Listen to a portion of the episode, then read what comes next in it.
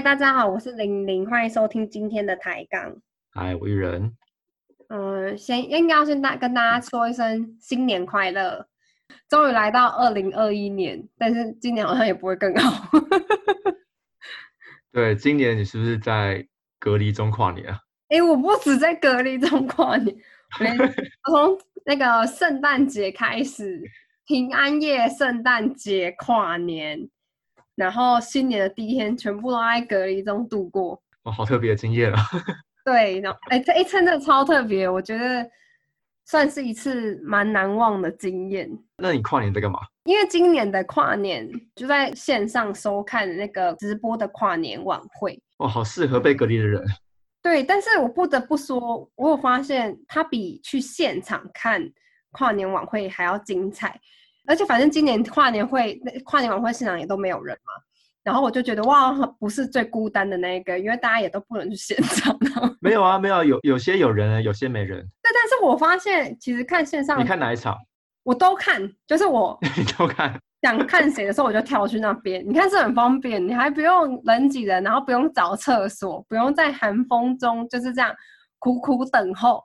我跟你讲，还有一件事是最有趣的，是跨年的线上直播的那个晚会啊。你会非常有参与感，因为像 YouTube 直播，它都会有聊天室什么，然后大家都会直接在上面评论，然后上面的评论非常的精彩。你说在骂什么走音吗？例如那个周汤豪上去的时候，就有就会有人一直在下面打潘玮柏，潘玮柏，也是蛮欢乐，蛮欢乐。不管是走音或是赞美的也有。就是大家都会很直接的在上面 留言，然后你就觉得哇，好有参与感哦！是以往在演唱会、跨年现场没有办法得到一个回馈，所以导致我跨年晚会觉得看的看的还算还蛮开心的。阿妹上台的时候，底下应该也会留言“国师国师”。你这个我我不好意思说，也不要这样，人家这次就是他很有心啊。有有感，我觉得很感动，很感动。跟大家补述一下，这个就是。呃，张惠妹，如果你有看那个直播的话，你会觉得真的蛮感动，因为她在她唱了最后大概两连唱了两三个小时，对她唱了三个多小时吧，我记得。对，然后她说她跟大家一起唱到看到日出。呃，超级，哎，你有看到后续吗？没有，但是我就我我只知道她说要跟大家看到日出，然后就有人说什么，那如果今今年没有日出怎么办呢？哎，哎，张惠妹那个真的很感动哎，因为她除了就是，呃，花了很多时间去唱，然后她也好像收很低的钱，还是没有付钱，然后就是有点自掏腰包去回馈家乡。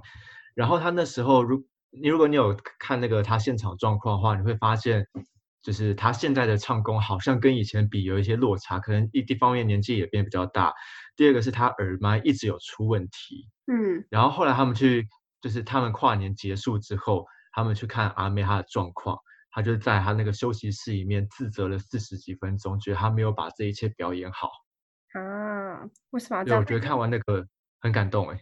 他这一场这场宽鸟会是他出钱出力办的，然后又不收费，他的宗旨就是想要回馈他的家乡。对，我有转去看一下，就是唱的真的跟以前有一些落差。但我觉得真的，大家不要再就是苛责苛求了。对呀，那么冷，年纪又大了。对，人纪年纪变大，真的是什么东西都会往下降。对，然后我觉得非常有必要也跟大家分享一下，就是玲玲之前有在她的 IG 有 PO 过她在 隔离房的住宿。大家可能如没有，大家都没接触过，不晓得那个隔离房会长什么样子。那个是公司安排给你们的吗？不是，我觉得要跟大家。厘清就是，如果你现在嗯从国外归国的话，你是没有症状的一般旅客，你就是会从从机场直接被送到你要隔离的地方，就不管是你家或是隔离旅馆或什么之类，就是他们会安排计程车然后送你过去。可是如果假设你是有症状的入境的话，因为你现在进来进来台湾，你都要填写健康申报、健康诚实申报表。他们那个健康诚实申报表，真的就是你自己个人诚实申报。当然，你今天也可以勾无症状，那个是完全是你自己自由心证勾的。然后我那天就是因为我过敏，然后在流鼻水，所以我进来的时候就勾勾了一个过，就是流鼻水。哦，症状。我就直接被送走。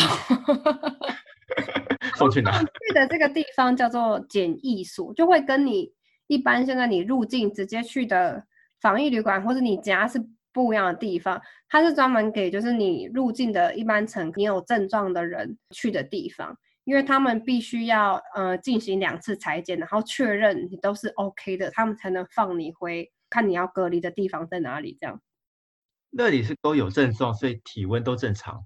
体温正常，但是他们现在只要有症状就会。一律都送去检疫所裁剪，这样。那检在检疫所里面有要做什么吗？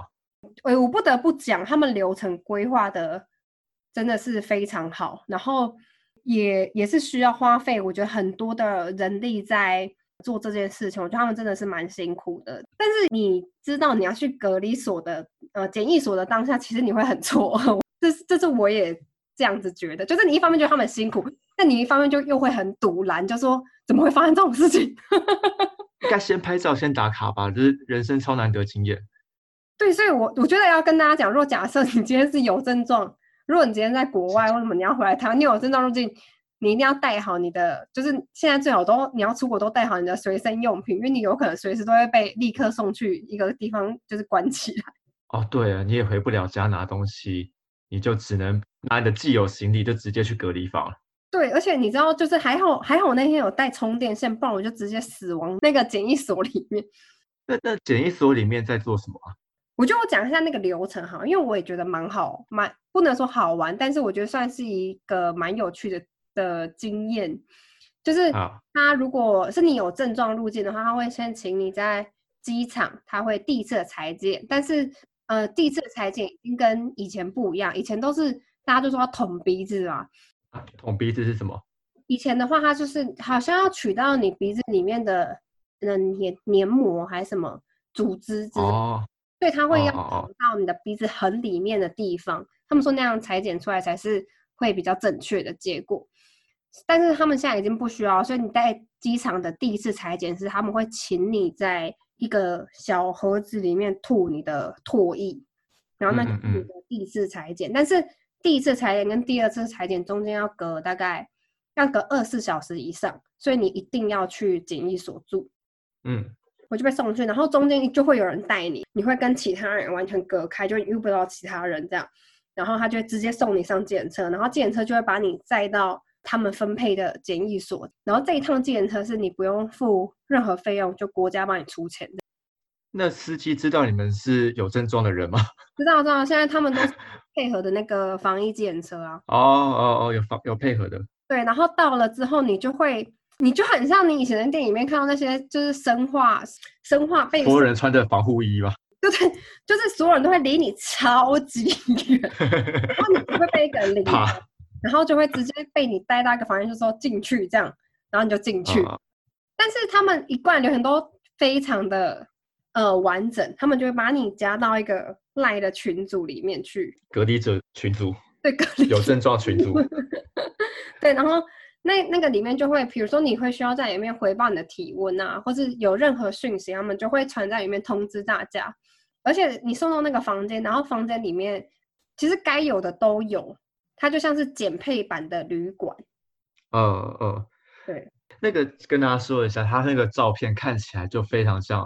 像当兵的住所，我觉得其实虽然他是，它好像就是军营改的耶。啊，这是军营改的。因为因为管理的人其实很蛮多，也都是阿兵哥的。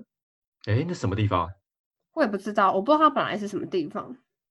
你你中间是被蒙眼，不知道被带去哪里吗？不是，我跟你讲，那一天真的很戏剧化。那一天就是我坐上健身那天，就是风雨交加，然后完全看不到外面的景色，就超暗。到的时候，因为你到那个铁门的时候，因为那天下大雨，其实基本上外看不太到外面长怎样，然后就会一个大铁门挡在你前面。进来前，因为我们会要填那个一些证件。因为警卫不能跟你接触，所以警卫就司机大哥会叫你说，你就把那个证件贴在玻璃上、车窗上给他检查。外面就会有一个警卫，你也看不到他，你也看不太到他的脸，因为他会拿手电筒，他要找你的那个文件。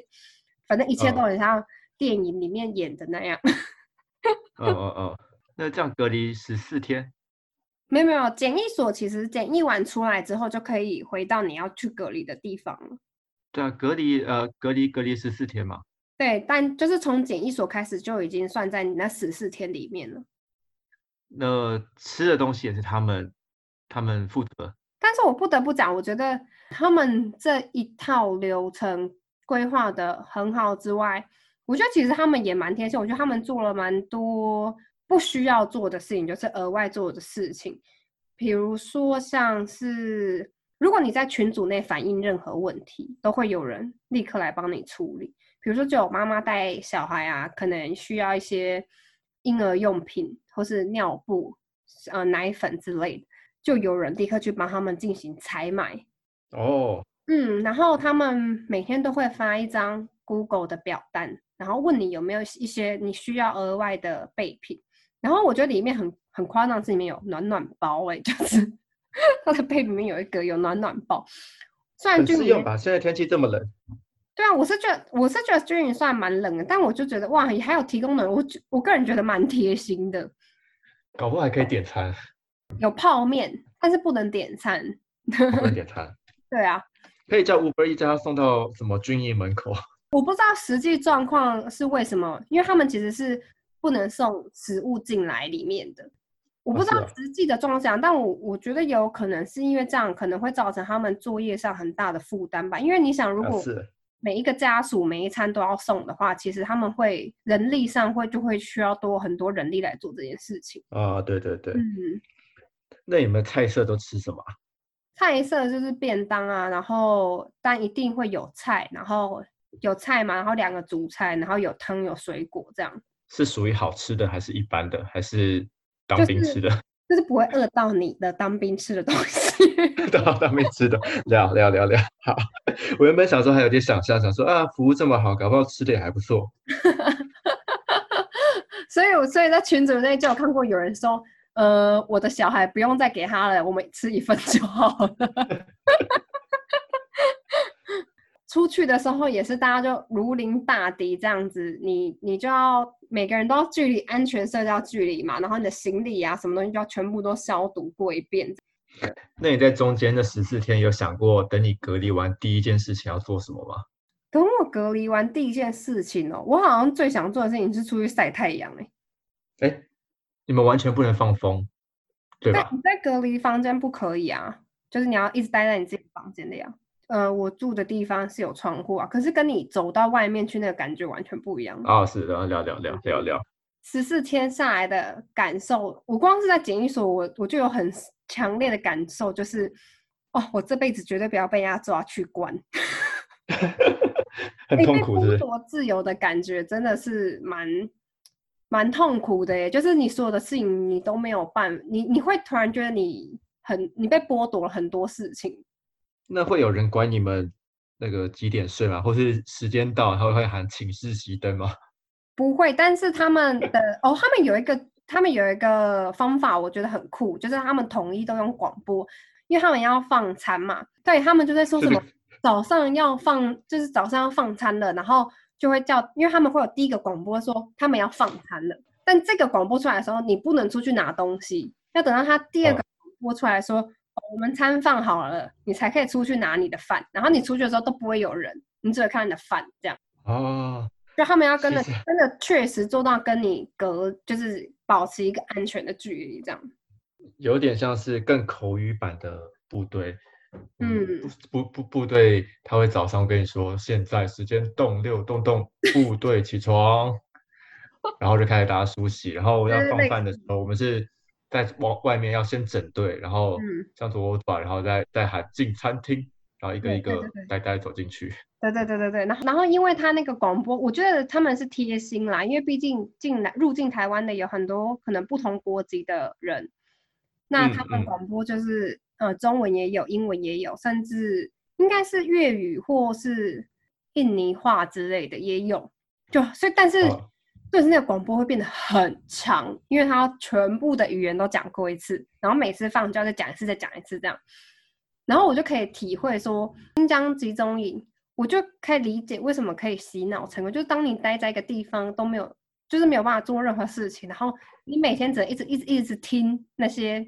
重复的东西，的时候你真的很容易脑袋就放空，脑袋放空的时候，那些东西就很容易进到你的脑袋里，你不放空，他们还有体罚，还有刑罚。因为你所有事情都没有办法自己做决定，然后像那个广播每次都放超大声，然后你一定要听，然后你听久了，它就会像是烙印在你的脑海里面一样。我觉得这个如果是听众是男生的话，绝对都会想起那个当兵的体验。对，绝对是里面就是当兵就是会变笨，差不多的想法。那问你一个问题，你要老实回答。如果你有这次经验，如果你下一次再回来，然后一样有症状的时候。你会真的老实勾，你还是会昧着良心说，干我隔离十四天，我我有点犹豫。你会老实勾吗？就是我呃带我去到搭建车的那个检疫人员就有问说，哎，那你是为什么会需要被裁剪什么的？因为因为我那时候毕竟是穿制服，还看得出来。然后我就说，哦，因为我有点过敏，然后我就勾了流鼻水。然后他就说：“哦，那你真的很老实。”我就说：“对啊，因为他不是诚实申报嘛。”我就说：“所以如果他今天，我说如果，所以如果今天有客就是旅客啊，或者其他人没有诚实申报的话，就大家其实是不是也不会知道？”他就说：“嗯，对。”那下次你会老你会这么老实吗？我目前想到的方法是因为我也不想要不诚实申报。呃，如果像我现在呃上班前我知道我有过敏的话，我可能会提前吃个过敏药之类的。啊，这个就会被泡。怎样？这个会被泡吗？过敏？我我过敏如果太严重，吃过敏药这是 OK 的吧？这感觉就很像那个。因为至少我不是发烧，然后吃退烧药啊。哎，两个不是感觉一样吗？我觉得那是不一样的，因为过敏这个症状你一定很清楚知道，因为像我过敏是已经过敏好几个月了，所以我我会清楚知道我自己的身体是什么状况。当然，我今天身体出现一个。可能一直以来没有出现过的状况，那这个我一定会老实申报，我不会故意去吃药，然后躲规规避这些检疫啊。好，我刚才想说，就是那个吃药降这个降低这个症状，在在我理解起来，感觉就跟吃退烧药躲避那个体温，两个听起来好像是差不多的事情。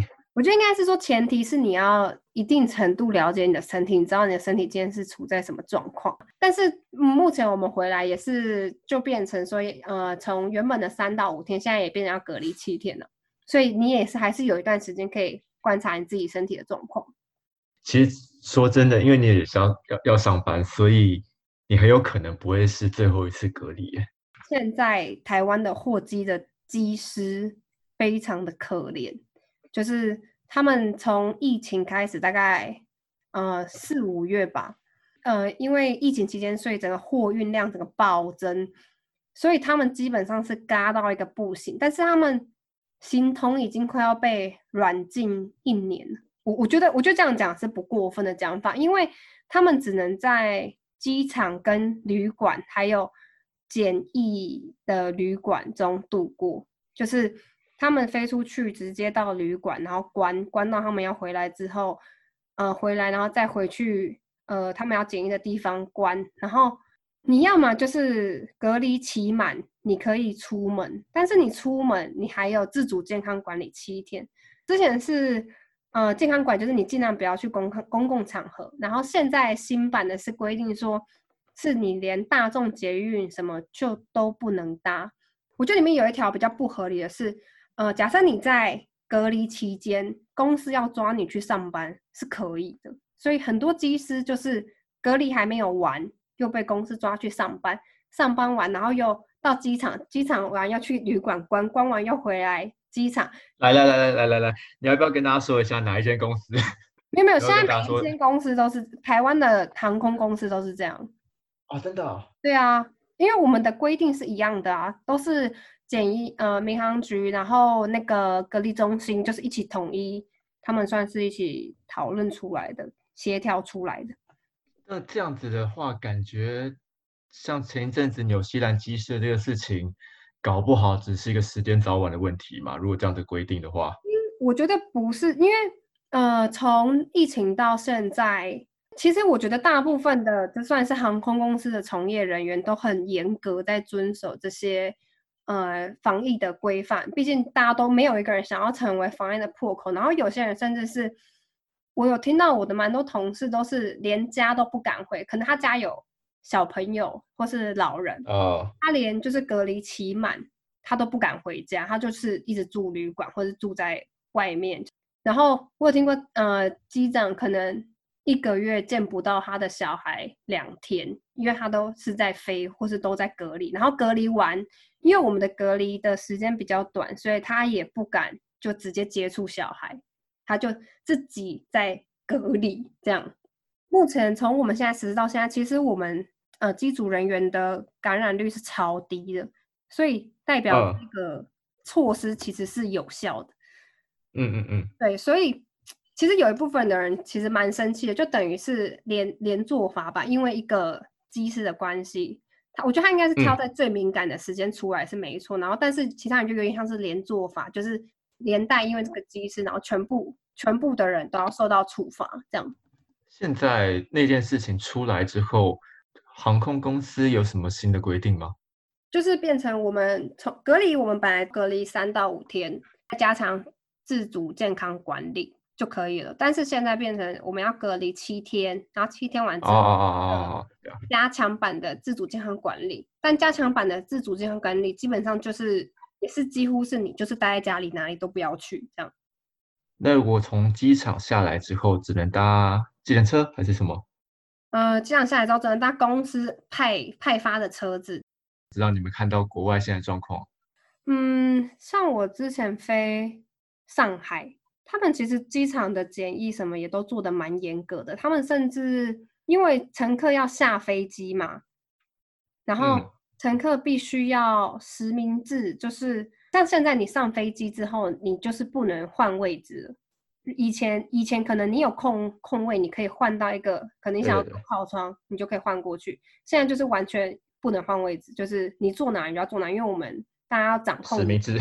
对，就实名制，就是要掌控你是谁，然后你接触过什么人，然后上来之后，他们的人员会先上来检查过一次，然后分分流下飞机，因为他要一个一个检查你是谁这样。然后以前是。呃，如果我停在这个机坪，上下乘客都是同一个机坪，但现在就改了，现在就是我从这里下去之后，下乘客下去完之后，飞机会拖到另外一个机坪，然后才上呃要回程的乘客，因为他们不不能让两边的乘客有任何接触，他会交叉感染这样。然后上来的人员也都是全副武装，但是因为他们穿每个人穿防护衣长得都一样，我觉得很有趣的一点是，所以他们就会在背后贴上他们的识别，就比如说警察就会贴很大一个两个字“警察 ”（police） 这样。嗯 嗯他的职位是什么？这样。那现在你们到目的地之后，现在应要应该也是一样，就是住当地的旅馆嘛？嗯。以前的话，应该大家住到旅馆之后，基基本上就算是你们的自由时间，你们想去哪就得就去哪。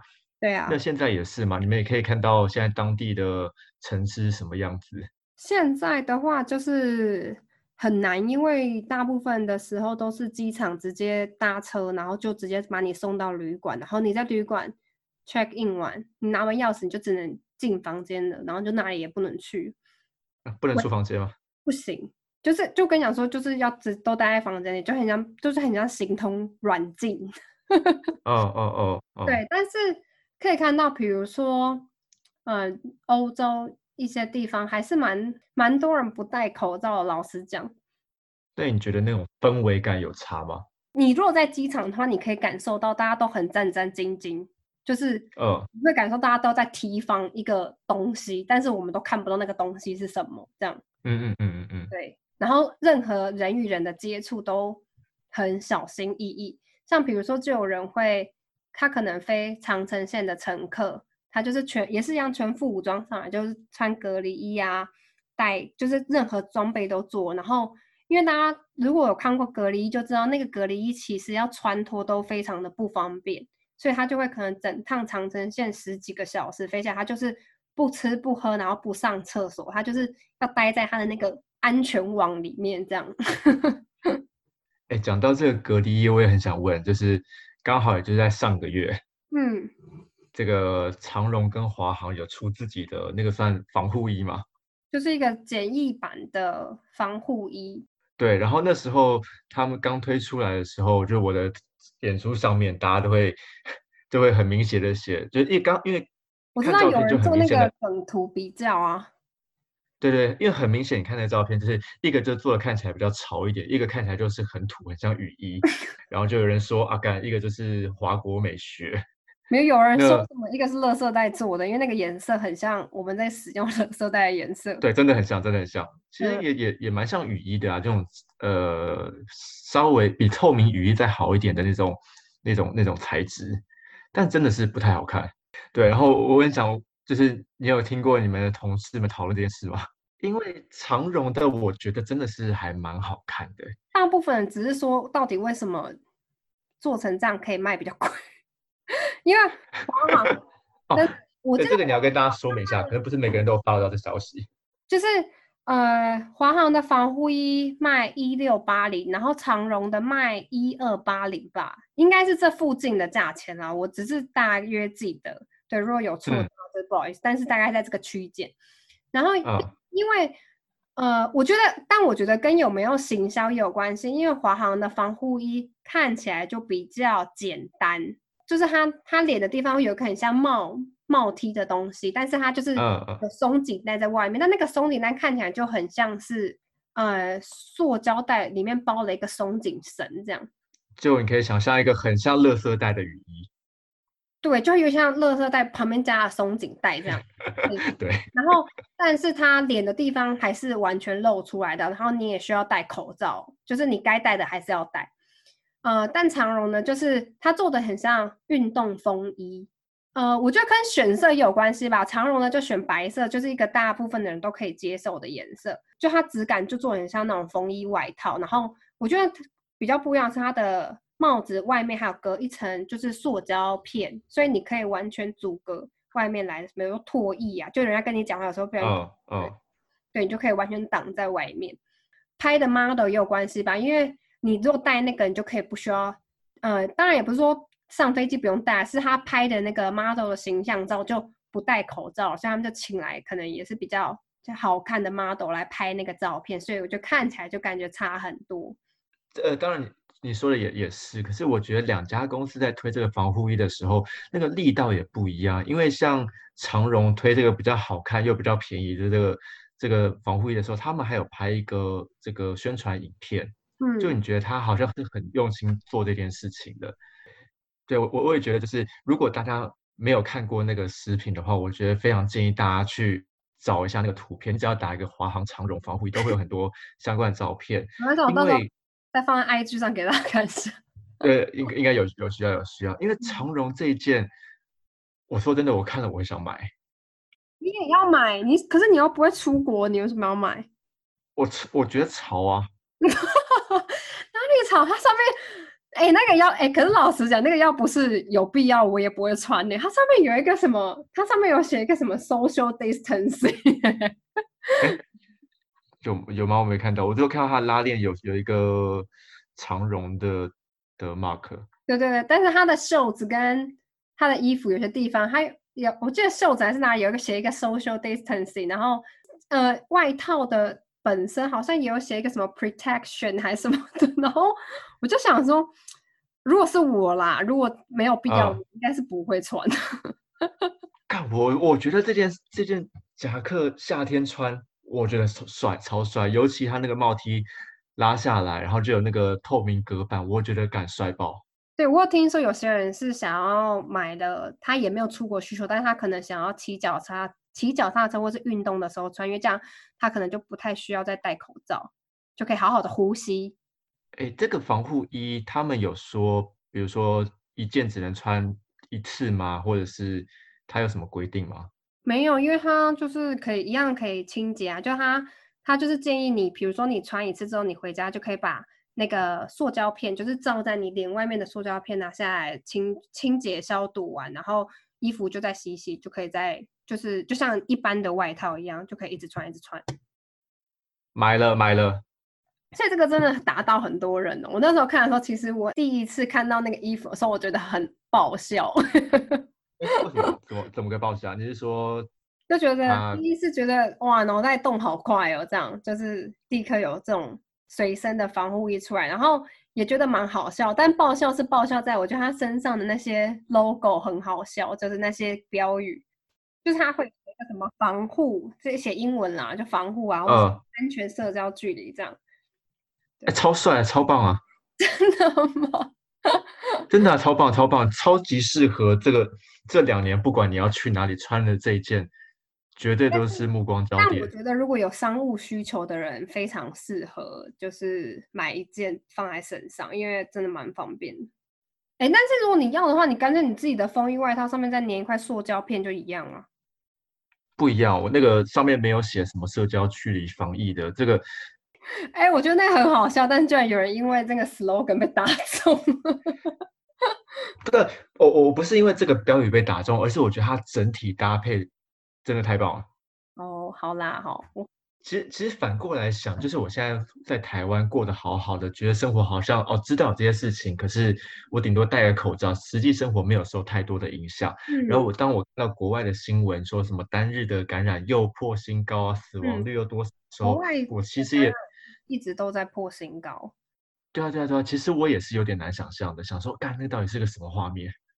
我觉得就是风风声鹤唳啊，就是你都不知道你现在是什么状况，你每天就活得很胆战心惊。然后大部分的人其实是因为现在国外很多都 work from home，然后就是在家工作，所以嗯嗯嗯，其实大部分人是好几个月都没有出门，就一直卡在家里这样。